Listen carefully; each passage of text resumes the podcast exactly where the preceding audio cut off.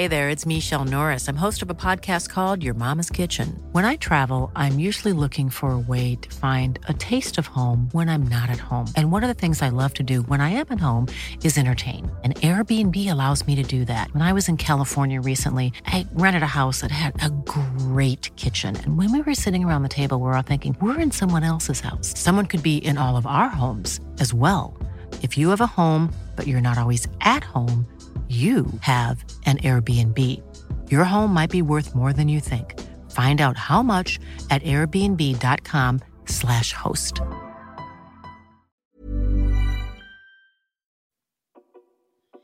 Este programa está patrocinado por todos ustedes. Así que si quieren apoyar el podcast de Historia para Tontos, los invitamos a entrar a patreon.com diagonal Historia para Tontos y suscríbanse para que Iker y yo podamos comprar mejor equipo y, como no, echarnos unas chelitas a su salud. Y ahora sí tendrán contenido totalmente exclusivo, Pinky Promise. Nos vemos. Bienvenidos a Historia para Tontos, el podcast número uno de historia de México y el mundo, en donde pensamos que, si no te gusta la historia, es porque no te gusta el chismecito. Acompáñenos a mí y a Iker en esta aventura en el que trataremos temas históricos de actualidad y cultura de una manera divertida y fácil que hasta tú lo vas a poder entender. Y recuerda que no hay historia si no hay una. ¡Güey! Vámonos, comencemos. ¡Hey, qué tal! ¿Cómo están? Bienvenidos a otro bonito capítulo de Historia para Tontos, su podcast en el que dos carnales platicamos de historia para hacerlo para ustedes un poquito más interesante. ¿Cómo están?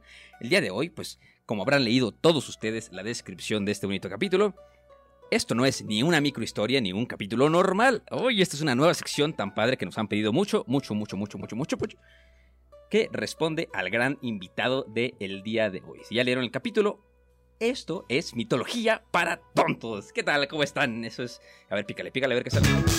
Ay, mira. Vamos a bajarlo. ¿Qué tal? Y pues, obviamente, el Teca no está conmigo. Porque aparte les traigo al experto número uno, a la persona que yo conozco que más sabe de mitología, el Berno. ¿Cómo estás, Bernie? Hola chavos, ¿cómo están? Este, Perfecto, sí. perdón por haber puesto ese, ese, esa padre música, pero no, no me podía aguantar las ganas de, de picar el botón. de picarle al botoncito. Aquí tenemos botoncitos muy táctiles que aparte el Bernie quería. Pero sí, el capítulo de hoy se llama Mitología para tontos. Y obviamente vamos a empezar porque queremos empezar con la mitología romana porque pues conté que estamos haciendo la temporada de Roma. Vamos en el capítulo número 4, que el siguiente que se graba mañana va a estar padrísimo de las, de las guerras púnicas.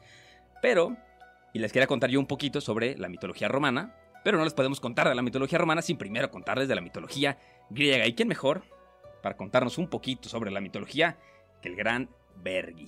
Sí, claro, claro. Y muchos se preguntarán, pero está diciendo Roma y por qué Grecia. Bueno, ya lo vamos a explicar. Primero creo que es muy importante eh, el saber qué es la mitología, ¿no? Sí, primero, a ver, primero aquí nos gusta empezar por el principio. Entonces, a ver, Bernie, ¿qué es la, qué es la mitología? Para No, empezar. claro, claro. O sea, mira, la mitología es un conjunto de historias y leyendas propias de una determinada cultura. Ok. Es decir, eh, no sé, a cierta civilización crea cierta historia o ciertas deidades, como lo vamos a ver, para darle explicaciones a problemas tan banales como por qué sale el sol o tan complejos por qué estamos aquí, qué es el universo, eh, siempre buscando pues, darle un significado a la vida de un ser mayor, ¿no? A- atribuyéndoselo a todas las cosas.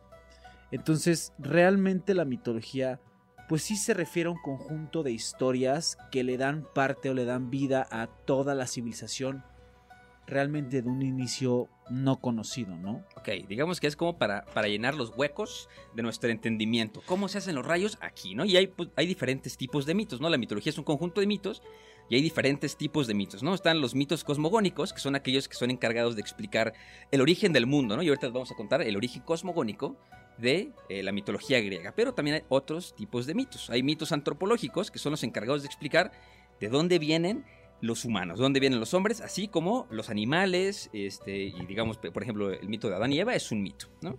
Los, los mitos teogónicos se tratan de aquellos mitos que explican el origen de los dioses, que también ahorita les vamos a contar. Digamos, ahorita les estoy explicando los diferentes tipos de mitos, ¿no?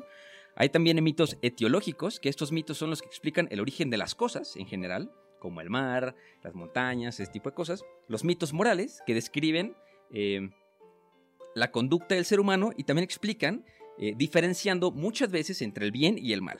Y por, por este, Por último, tenemos los mitos escatológicos, que estos son estos mitos se dividen en dos, que son los que explican qué hay tras de la muerte y los que qué pasa, los que te explican qué pasa cuando llega el fin del mundo, ¿no? Por ejemplo, el budismo, tras la muerte sucede la reencarnación de otro ser y, por ejemplo, en, en los mitos escandinavos de los vikingos, pues ya, ya sabemos qué pasa en el Ragnar. ¿Cómo, El- cómo? Sí, no, el Ragnarok y, y- y ya sabemos qué pasa con todos los, los guerreros, el amado y temido y aclamado por toda esa parte de la civilización, el Valhalla, ¿no? Exactamente. Y pues, si no saben de qué está hablando Bernie, pues quédense en esta bonita sección que ya empezó para quedarse, que se llama Mitología para Tontos. ¿Qué tal? Se va a poner esto sabroso, sabroso, sabroso. Pero, pues no podemos empezar con, yo creo que la mitología más famosa de todas, ¿no? Sí, la griega. Yo creo que desde algo tan simple como las películas de Disney que te lo inculcan desde chiquito con Hércules, hasta algo un poco más abstracto que, que fue pues la creación como tal de los dioses que como, como platicaste en el intro, brincaron a Roma y Roma siendo las civilizaciones occidentales más fuertes que ha habido y que, que ha existido hasta el día de hoy, pues es, una, es un gran impacto ¿no? en la historia de, de la humanidad. Entonces yo creo que tenemos que empezar por, ahora sí, como dices tú, el principio. Por el principio, exactamente, ¿no? Entonces, pues antes de hablar también un poquito sobre el mito de la creación griega, pues conocemos este qué, qué características tiene la mitología griega. Pues bueno, las características de la mitología griega es que uno eran politeístas, es decir, que contaban con mucha, o sea, con una enorme cantidad de deidades diferentes o de dioses. Cuando decimos deidades nos referimos a dioses. Y pues este, esta mitología consta de muchísimos, muchísimos mitos, ¿no? Que pues en donde los dioses y di- diversos héroes, muchas veces, hijos de los dioses, tienen diversas aventuras. También intenta explicar, es de estos mitos que intentan explicar el mundo mediante estos cuentos, y también tiene la característica de que trata de explicar fenómenos naturales causados por los dioses, siendo la razón este, por la que los sacrificios a los dioses eran súper, súper, súper comunes. Estos dioses tenían su jerarquía y también no nada más hay un mundo, sino también había mundos paralelos como lo veremos en muchos otros mitos. Entonces, ¿por qué no empezamos con el mito de la creación griega? Primero tenemos a la diosa Gea, ¿no? Entonces, bueno, les voy ahora sí empezar un poquito eh, leyendo lo que es la mitología griega, que según esto, el primero que le escribió es un filósofo llamado Hesiodo, él, él digamos que fueron los primeros mitos de creación, él los escribió. Entonces, dice que al principio de que la diosa Gea naciera, o cualquier cosa existiera, solo había una masa negra, oscura y silenciosa, no tenía forma definida, porque en ese momento nada lo tenía. Esa masa era inmensa, lo envolvía todo, y eso se le llamaba el caos. El caos reinaba sin que las cosas fueran algo. Todo era todo y nada era nada.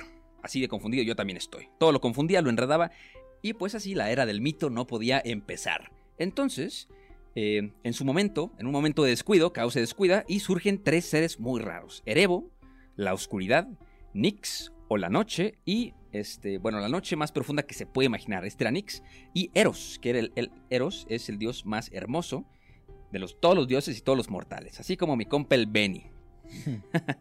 Claro. Eros, pues, ya, de, ahí salen claro. muy- el siguiente capítulo les contaremos palabras y cosas que hoy en día tenemos, que sus nombres surgen de la mitología romana, ¿no? Y pues ya surgen estos tres dioses. Después de ellos surge la diosa Gea. Erebo y Nix, con la ayuda de Eros, dieron, eh, dieron luz al amor. Nace el amor. ¡Ay, qué bonito! Y desde pues que el amor existe, Caos deja de reinar, porque el amor se encargó de ordenar, exacto, o sea, es como, es como el anime, ¿no? Desbloquearon el poder de la amistad y ya se volvieron superpoderosos. Sí, sí, sí, subieron de nivel, ¿no? Subieron exactamente. Y pues el amor se encarga de ordenar y darle forma y armonía a todo el universo. Y el amor empieza a disipar esta masa negra que se tiene. Y del amor nace la luz. Y también la diosa Gea. Ella no nació de nadie y nada más emergió de una manera espontánea. Así, ¡pup! La tierra se creó de la nada. Y pues en ella aparecieron las montañas y el Ponto, que es la parte más profunda del mar, donde las aguas eran muy agitadas. En el, el Ponto de... Exactamente, ¿no? Entonces,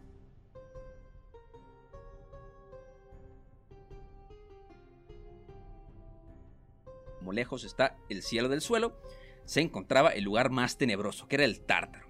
Y ahorita les voy a contar también qué es el Tártaro. Pues en la mitología griega el Tártaro era pues, el lugar más bajo de todo el universo y por debajo de él estaba el inframundo. eh, eran lugares separados. El Tártaro es el lugar más profundo de la Tierra y el inframundo es un lugar muy diferente que está debajo del Tártaro. Y pues como mejor se conoce al Tártaro es gracias a la teogonía de Hesiodo, donde ya les conté eh, fue el que escribió toda esta mitología, donde es uno de los primeros seres elementales en existir en el universo, además del lugar donde se encierra a los monstruos titanes. Y ahorita vamos a ver por qué, por qué se llamaron los catorrazos, ¿no? Por- Sí, por- sí, por sí, no, porque se armó como-. Como ahí el showdown, ¿no? Y después de crear el Tártaro, que era pues el lugar más profundo del profundo, también crea, no crea a, a un lugar, crea a un dios. Bueno, crea a Urano, que en teoría no sabemos si es dios o es titán, pero según yo es un titán, ¿no? Es, es- es un titán, es un titán realmente, eh, llamémosle que Gea eh, era un elemental, se podría decir así, que son fuerzas elementales, y de ahí pues derivan los demás monstruos eh, o criaturas que en este caso podrían ser, como vamos a, a verlo después, los mismos cíclopes, los titanes, eh, Los hecatónquiros, los hecatónquiros, ahorita les vamos a contar qué son los hecatónquiros, pero a Urano lo crea para que él tenga el reino del cielo. Urano es el cielo y pues digamos que le da la tarea a Urano de contener todo lo que habitar en la faz de la Tierra. Entonces, pues Urano estrellado cubría a Gea para guardarla y protegerla, ¿no? No, claro, y, y ya después fue donde viene la creación de todo lo demás, ¿no? Digamos que Urano fue el primer titán, Ok. el más, digámoslo así, importante o El fuerte mero mero momento. petatero. Sí, y, y fue, y fue cuando él realmente se hizo más fuerte eh, que, que la misma Gea, que es la Tierra, cuando ella cede a, a su deseo de tener hijos, ¿no? De tener descendencia. Bien. De esa misma descendencia, primero nacen los hecatónquiros. ¿Y qué son los hecatónquiros?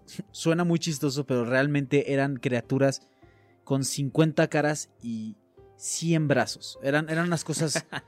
o sea, ¿cómo te lo explico? Sí, ahí No. les vamos a poner en los show notes. Ya sé que les debo muchos, no me anden comentando. me estresa mucho saber que les debo muchos show notes, pero en los show notes vamos a poner una foto de qué son los hecatónquiros. Sí, para que sea una idea. Y, y al ser cosas tan repugnantes, el mismo Urano los empezó a encerrar en el Tártaro. Ok. Que es Tártaro, es, digámosle. Digo, ya Algo es más. El, el lugar más profundo de la Tierra. Sí, llamémosle el infierno, ¿no? E- Es como una super cárcel espantosa donde no puedan salir encarcelados. Y no era un infierno como el que conocemos de que no pasas y, y el fuego. No, no, ahí sí estaban encarcelados, encadenados, inmóviles. Y como eran inmortales, ahí te Sí, quedabas. ahí- ahí- o sea, exacto. te trajeron a la vida y ahí te dejamos. O sea, muy mal. Eh, después, digamos que la siguiente eh, ola de descendientes fueron los cíclopes. A estos a ser monstruos gigantes, extremadamente fuertes, pero igual de aspecto no muy atractivo. Pero es como la chingada. Sí, eh, no les puso Urano importancia, ¿no? Ok. Exacto, y ahí fue el tema cuando se crean los titanes. Digamos que la tercera ola de su descendencia fueron los titanes. Sí, pero también, ojo, lo- los, los cíclopes se supone que, bueno, Hesiodo los describe a tres cíclopes. Obviamente los cíclopes tienen un solo ojo y servían como los mejores constructores, herreros y artesanos. Se supone que muchas veces los, el, el arma de Zeus, el arma que empuña Zeus, el, el trueno, ya después se la contaremos cuando lleguemos a Zeus, fue hecha por los... Los mismos cíclopes, sí, claro, claro, claro, que en teoría podrían ser como sus tíos lejanos, ¿no? Ok. Pero también fueron desterrados y fueron eh, tratados con, con- con tal eh, desprecio que, que, de hecho, como lo vamos a ver después, agarraron cierta rencor hacia los dioses y todo lo que representan igual nosotros como humanos, como las creaciones. Pero un rencor que después lo veremos en otros mitos, en otras Exacto. leyendas, En- como muchos de nuestros héroes griegos se tenían que enfrentar a los cíclopes y Sí, eran fue- realmente... Fue uno de los trabajos de Hércules, ya les contaremos después. Sí, sí, sí, realmente temidos porque tenían una fuerza brutal. No eran eh, los más inteligentes, pero tampoco eran brutos, pero tenían un poder inima- o sea, inimaginable. No tanto como los dioses, pero sí eran sobrehumanos, ¿no? Entonces, después de esto, eh, tuvieron, digamos que, a los titanes, que fueron en total 12. Eh, eh, el orden fueron Crio, Seo, Hiperón, Yapeto, Océano y Cronos. Entre las hembras es Mesmonice. Ay, hijo de la chingada. La dislexia aquí ya saben que está buena. No, no, no, es que, o sea, el nombre. Mnemosine. Ah, ¿verdad? Mnemosine. No, no, no. Es que, Mnemosine. es que la ¿Ah? dislexia, ¿no? O sea, a ver. di- a ver, quien nos manda una voice note diciéndola a la primera, te lo juro que les Sí, sí, regalamos sí. algo, porque está medio complicado. Está difícil. Febe, Tea, Temis y Tetis. Perfecto. Cronos siendo el más pequeño y el menos poderoso de todos. Ok, importante. Muy importante, ya verán por qué. Los que ya conozcan la historia ya saben quién es Cronos y quién no, ya sabrán. ¿no? Entonces, pues, el paso siguiente fue que Urano, al no querer a estas creaciones horribles, pues los manda al... ¿Al dónde? Al tártaro. Al tártaro, se me olvidó. El tuétano iba a decir. No, no, no, no, no. Los manda al a un tártaro. taquito de tuétano. los manda al tártaro y pues la mamá, Gea, se enoja. Dice, oye, güey, tú creaste cosas de mí, son en teoría mis hijos, ¿por qué, por qué los mandas al tártaro? Entonces se enfurece y pues eh, la ira de, de Gea sobre todo se debió a que el dios Urano mantenía pues aún aquellos cuyo nombre no debían pronunciarse encarcelados bajo tierra, que eran los hecatónquiros, porque tenían nombres horribles. Entonces se supone que a él no le gustaban tanto que los mandó más profundo, a lo más profundo del tártaro y ahí los guardó. Y pues decide tramar un plan para deshacerse, ahora sí, de Urano.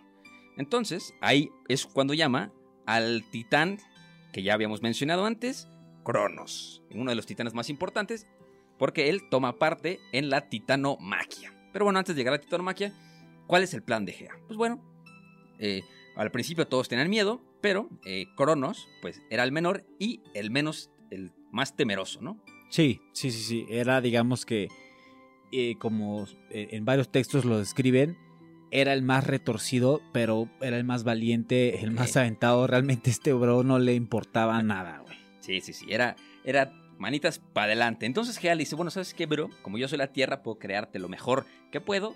Y aquí hay varias, varias versiones, una que le da una hoz de piedra y otra que le da una hoz de diamante. Pero suena más padre una de diamante. Sí, yo creo Como que si sí, fuera ¿no? en el Minecraft. Justo, decir. como si fuera una hoz de diamante. Y le dice, pues bueno, ahorita que Urano está dormido, échate a tu papá, ¿no? Es hora de que lo mates, que le des crán al alacrán. Y pues va y le corta los huevos, literalmente. No, no va y lo mata, sino llega y le corta los testículos así de una sajada y agarra su miembro y lo avienta para el mar. Y adivinen para dónde lo avienta. Lo manda al mar y de ahí también nacen muchas de las deidades diferentes. Por ejemplo, la más guapa de todas. Sí, Afrodita. Afrodita nace de la espuma del mar. Afrodita nace de la espuma del mar que hace cuando caen los testículos de Urano al mar, ¿no? Y Claro. sale y es la diosa más guapa de todas, que después les contaremos la historia de dónde salió y pues qué representa en la cosmogonía griega. Así que chavos, ya saben de qué está hecha la espuma del mar. Entonces, si se quieren meter, Sí, e- hay dos. Échense un buche a nuestro a o, nuestra salud, salud. o se ponen bellísimos o les vas a ver extraño. Exactamente. Ah, ¿Cómo sabes, ¿Cómo sabes que sabe? nada sepamos, amigo. y no nada más nace Afrodita del miembro de Urano, también nace de la sangre, nace de los monstruos gigantes, que son las erinias, ¿no? O, o las furias para los romanos, ya después contaremos cuál es cuál, que Ah. son las diosas vengadoras de los crímenes del pa- parricidio y prejurio. Ándale. exacto. del y las mel- Meliades, que son las ninfas protectoras de los fresnos. Pero eh, del, mies- del miembro mismo que cayó al mar quedó flotando sobre las aguas y produjo espuma, que ahí ya es de donde sale. Ahora, un, un, un fact rápido que hay que saber. Ok. ¿Qué son las furias? Porque lo van a escuchar bastante y si te ver, metes en eso, las furias realmente son tres eh, seres o monstruos de aspecto como tipo pájaro, Ok. como tipo un Como pájaro. arpías. Sí, exacto, como arpías, que realmente estas se hacían cargo de castigar a los hombres Ok. que en particular tenían crímenes contra la sociedad. Bien. Por eso siempre las historias que vemos en películas, en series, eh, cuando un rey eh, hace, atenta contra los dioses, atenta contra la sociedad como la conocían los griegos, siempre eh, Ares tenía un como ahí medio pacto con ellas igual que Zeus, los tres grandes, con las furias. Siempre echaban las furias por delante. Ok, pero también las furias también tenían que ver, ellas también pueden meter la cuchara en, en eventos históricos, ¿no? Claro, no, a ver. a ellas ver, también la- controlaban el No, no, mundo en las- su... Sí, claro, las furias, o sea, también tenían su voluntad propia. Y, y realmente ellas también decidían a quién castigar, a quién no. Pero, digámosle que siempre que estaban las furias, estaban los dioses de por medio. Siempre estaban los dioses por ahí. Ok, perfecto. Sí, por ejemplo, un, un ej- un ejemplo de esto es que en la Ilíada de Homero, las furias impiden que alguien use la razón. Y el ejemplo es Agamenón, que comete una estupidez al robar el premio a Aquiles y lo hace enfadar. Y acaba eso eh, en una bola de nieve que termina en la guerra de Troya. Entonces, digamos que ellas también tienen como su, su espacio en el mundo, las furias. Claro, claro. Y mira, algo muy importante que, que lo voy a retomar yo creo que un poquito de adelante, es entender que los dioses griegos, criaturas, dioses, eh, semidioses, eran realmente imperfectos y eran realmente soberbios. Ellos sí buscaban su misma beneficencia sobre los actos que tenían. Ellos eran de mí para mí. Si esto me beneficia, intervengo, si no, no. Ok, perfecto. Sí, o sea, también era más al azar. ah, Los dioses tenían su propia voluntad, ¿no? No eran del todo buenos o del todo malos. Claro, claro, o sea, no, no era como eh, lo, lo platicaremos después en la, en la nórdica donde Odín decía algo y realmente era muy difícil que lo, de- lo desafiaran. Ok. Aquí los dioses sí se volteaban entre ellos y decían, ¿sabes qué? Tú chinga tu madre, yo voy a fundar mi, mi ciudad con una capital que me va a venerar y me voy a hacer más fuerte que tú, ¿no? Voy a hacer la deudad a dominar sobre, sobre todos los demás y entonces me voy a hacer más importante que tú. De hecho, hay, hay un, hay un conflicto que, que surge entre Poseidón y Atenea cuando los mismos eh, pobladores de Atenas buscaban un dios, digámosle que dios pilar de su misma ciudad o, o- o mini nación. Entonces, y, y ese, ese conflicto dura a lo largo de la mitología, yo creo que hasta el final de los tiempos donde realmente fue seguida porque se odiaban Ok. por ese tipo de conflictos. Entonces eso nos asegura que los dioses pues son muy soberbios, ¿no? Son bastante egoístas en el tema en el que si yo puedo ganarte lo voy a hacer. Mira, para mí, ya viéndolo fuera del facto, los dioses tienen cualidades muy humanas. ¿Por qué? Porque lo- los humanos no creemos, bueno, no conocemos a dioses para escribir sobre ellos, sino que nos los imaginamos a los dioses. Y pues obviamente le damos cualidades muy humanas, ¿no? Por- Claro, claro, claro, pero y acuérdense que después de, por ejemplo, Zeus se convierte en Saturno, Saturno se convierte en literalmente el dios del, del catolicismo.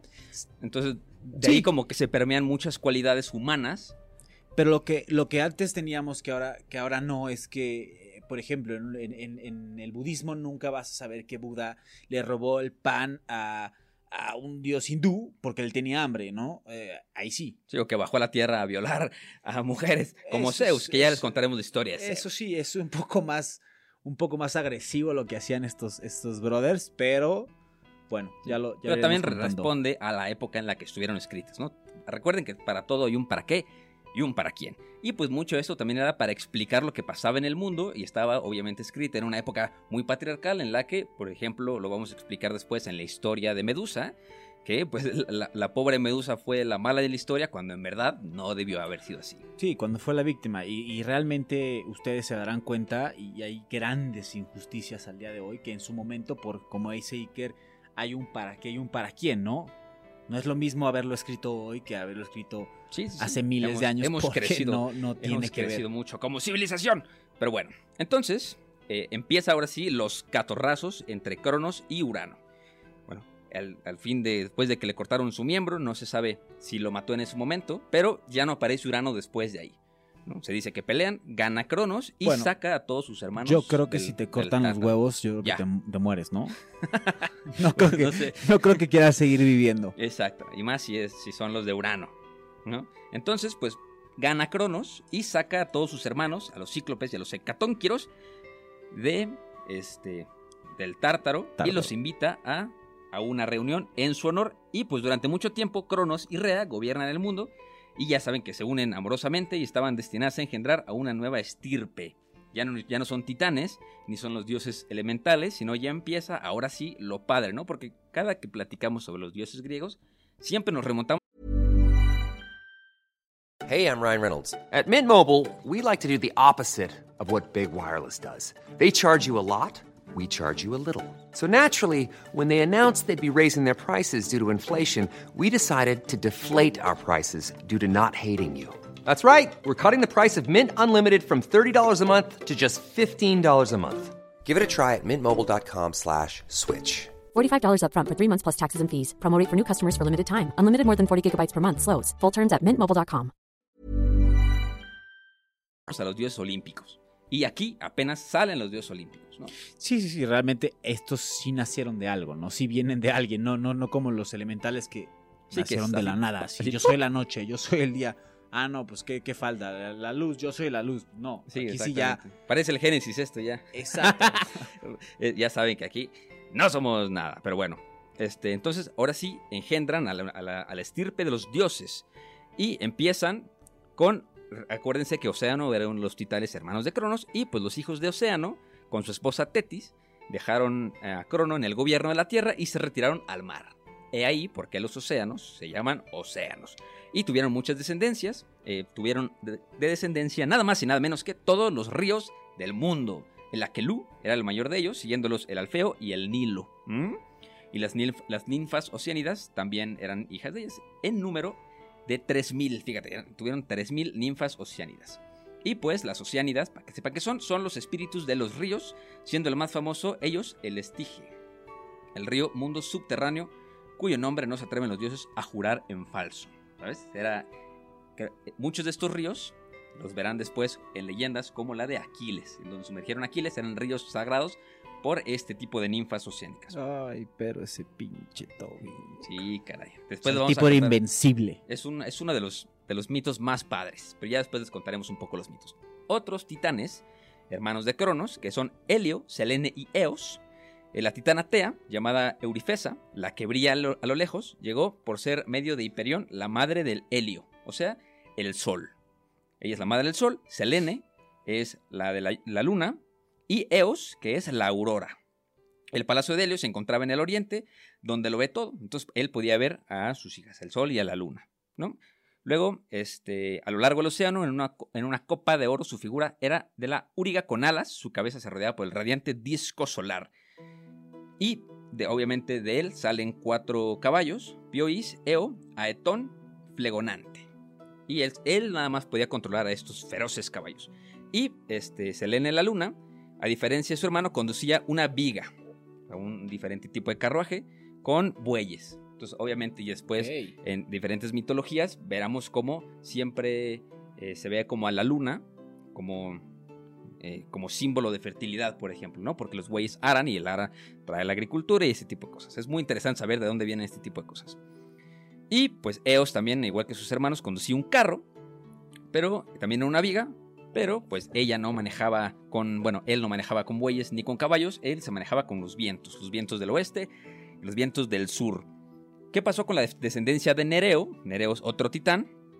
Eh, Gea, ya no, ya no, cuando le mataron a su sugar daddy, que ella misma creó, Sí, sí, a Urano, este, Gea se unió a Ponteo y engendró a Nereo. Nereo es el dios marino que gustaba ayudar a los consejos con consejos a deidades. Era pues el más joven de todos y nunca decía mentiras. Entonces decía, Nereo viene de no creo. Que, que- Apréndale, chavos. que- Nunca decía mentiras. Exactamente, nunca, nunca decía mentiras. no como Este, tu tóxico. Exacto. no como tu novio. Entonces Nereo cría eh, a Afrodita, a la cual había encontrado en Citera, cuando nace del mar. Acuérdense que Afrodita sale de la nada, pum, y Nereo, este, digamos que es como el papá, como el papá postizo de Atenea. Atenea, qué pendejo. Sí, la cagaste, ¿De bro. quién? De, Afrodita. De Afrodita, exactamente. Y también salen las iras y las arpías, que ya les contó Bernie un poquito sobre las arpías. Y también sale alguien muy importante, que es Zeus. Zeus, Zeus, Zeus, Zeus, Zeus. De Gea y Urano, este, advirtieron a Crono que sería destronado por uno de sus hijos. Acuérdense que Gea estaba muy enojado con Urano. Cronos ayuda a sacar a todos sus hermanos del Tártaro y dice, cuenta la leyenda, cuenta el mito, que le aparece su papá, Urano, después de que ya le cortó los huevos, va y le dice, oye, bro, ¿sabes qué? Lo que me pasó a mí, te va a pasar a ti también. Se le aparece su papá y le dice, a ti te- también te van a destronar. El famoso donde me ves, te verás, Exacto, perro. sí, te van a destronar a ti también, ¿no? Pues le van a, te van a quitar el trono, de ahí viene la palabra destronar, no se crean otra cosa. Y, pues obviamente, en el momento que, que Cronos le dicen te van a destronar, y aparte va a ser uno de tus hijos, ahí es cuando empieza a decir no puede ser posible, no puede ser posible, no puede ser posible. Eh, no voy a dejar que me pase lo mismo que a mi papá le pasó, entonces me voy a empezar a comer a mis hijos. Así. Me- me- así, así me voy a empezar a comer a mis hijos y pues por lo tanto iba devorando a medida que iban naciendo. Y pues este fue el destino de Estia, de Demeter, de Hera, de Hades y este... Pero pues Rea, ya ciscada de que se iban a comer a todos de sus hijos, a sus últimos dos hijos los salvó de su padre. Cuando nació Poseidón, lo reemplazó por un caballo, diciendo a Crono que habría dado luz a este animal. Ah, caray. ¿Mm? Es como al revés, ¿no? Es como la Virgen María, eh, una paloma salió un humano, aquí de dos Sale una- un caballo. Exacto, Sal- exacto. salió un caballo, ¿no? Y también vamos a platicarles un poquito sobre el mero mero petatero, ahora sí, el protagonista de esta historia, Zeus, que es, digamos, el, el dios más importante del Olimpo. ¿Qué pasó con Zeus? Pues también Rea se da cuenta de que Cronos se va a comer a este pequeño chamaco.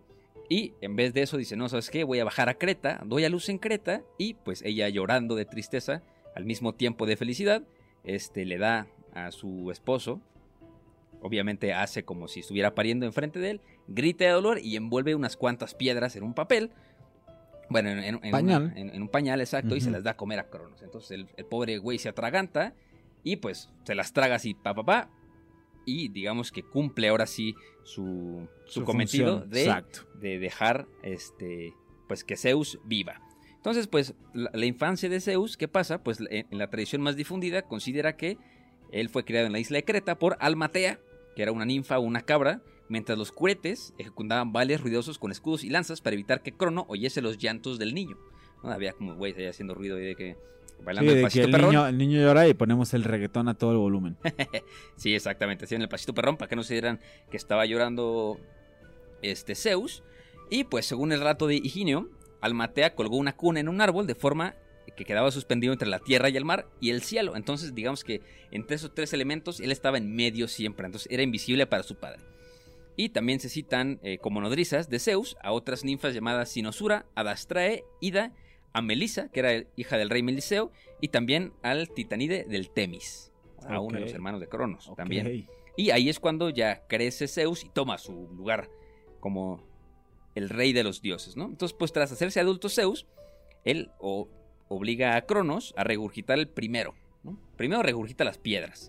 Y después, en, a Zeus, conoce a Metis. Metis era una titánide de segunda generación que personificaba la prudencia o este la perfidia. ¿Quién sabe qué es la perfidia? La perfidia es una forma de engaño en la que una parte se compromete a actuar por buena fe. O sea, un engaño perrón. Un engaño perrón, exactamente. Entonces Metis le da a Zeus una poción bien padre que se supone que va a promotar, eh, va a promotar, eh, va, va a provocar que Cronos vomite a todos los hermanos de Zeus. Tú dices, ah, es que, que Cronos se toma esto, como se- entonces Zeus sube con- a donde está Cronos y, y, pues se hace pasar por un, un sirviente titánico y le dice, tomes esta poción, está bien perrona, le va a hacer bien chido, es Bacardí Leblanc.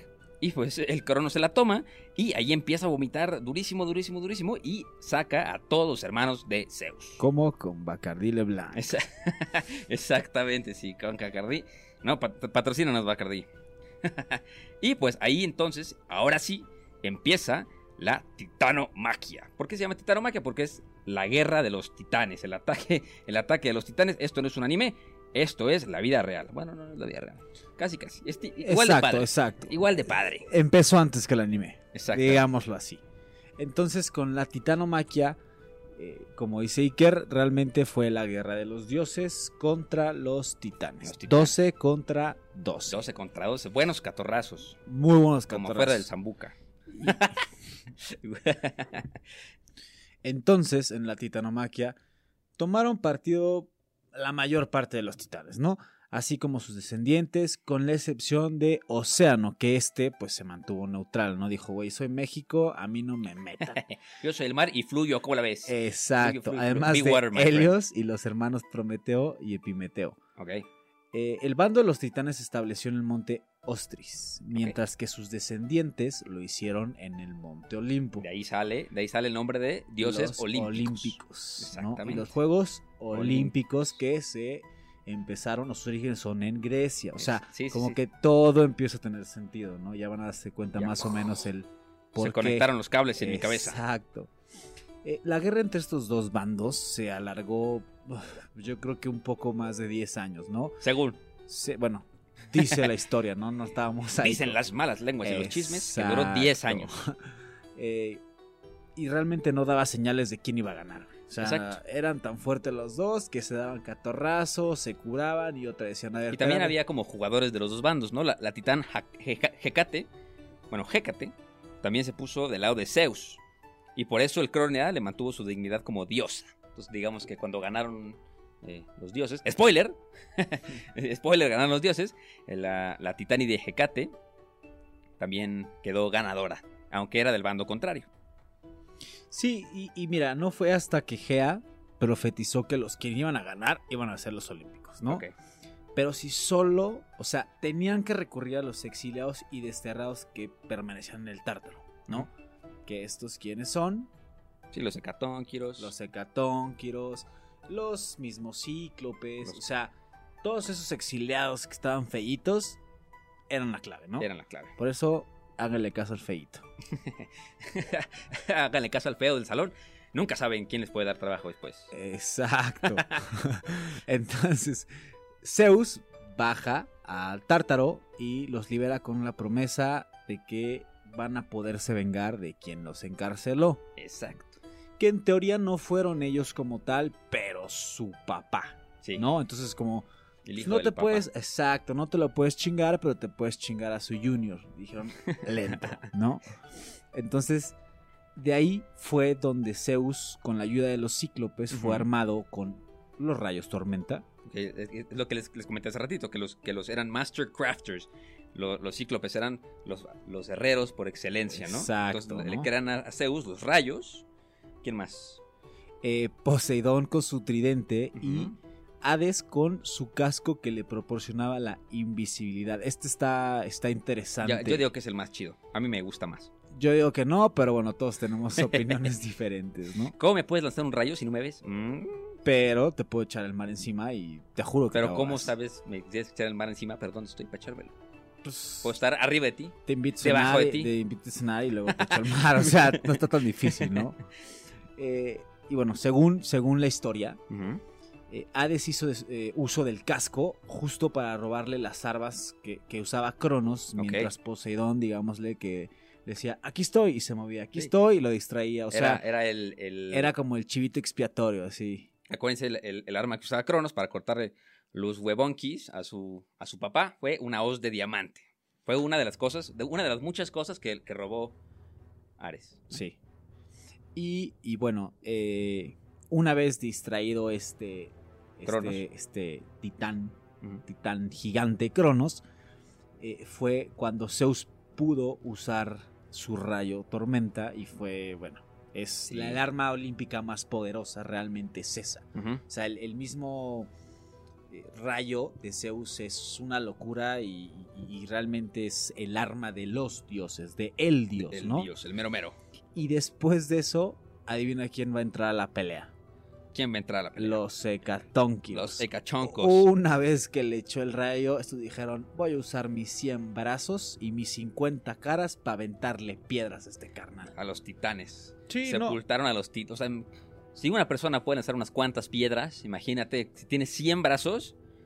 No, hombre. No, no, no, estos, tipos, estos hicieron... Sí, sí, no, estos tipos hicieron montañas, nada más de aventar piedras por, por el odio. Imagínate, de haber estado encerrado en el infierno, yo también les echaba hasta la casa de mi tía, cabrón. Exactamente, entonces, pues ya. Ahora sí que, para no hacerles el cuento largo, ganan, ¿no? Ganan, ganan los dioses. Gana Zeus con todos sus hermanos. Eh, se supone que en, en algún punto todos los dioses se echan para atrás y Zeus queda uno contra uno contra Cronos. Utilizando su propia arma y los rayos, le gana a Cronos. No, no se sabe si le o sea, lo mata definitivamente o lo destierra del, del- de la faz de la tierra. No, bueno, se supone, eso sí se supone que Cronos como tal nunca muere, sino como que queda deshabilitado en el tártaro. Lo manda a la misma prisión que hicieron Ah, de perro. para sus mismos, digamos, mismo chocolate. primos, exacto, ¿no? Pues sus primos, primos lejanos, y los destierran todos los perdedores se van al tártaro. Al tártaro. Entonces, pues, como dice Bernie, deciden encerrar y encadenar a todos los titanes En el Tártaro se dice que Poseidón había construido los muros de bronce y desde entonces los titanes llamados dioses en el Tártaro. Entonces, pues digamos que ya también les contamos sobre las titánides, que ellas no fueron destinadas al Tártaro, como Metis, la que ayudó a, a- a Zeus a darle el verbaje mágico a Cronos, a Dione tampoco la metieron porque la mandaron a cuidar a Rea, ¿no? También a Bacteriana y a Coribantes, tampoco las encerraron.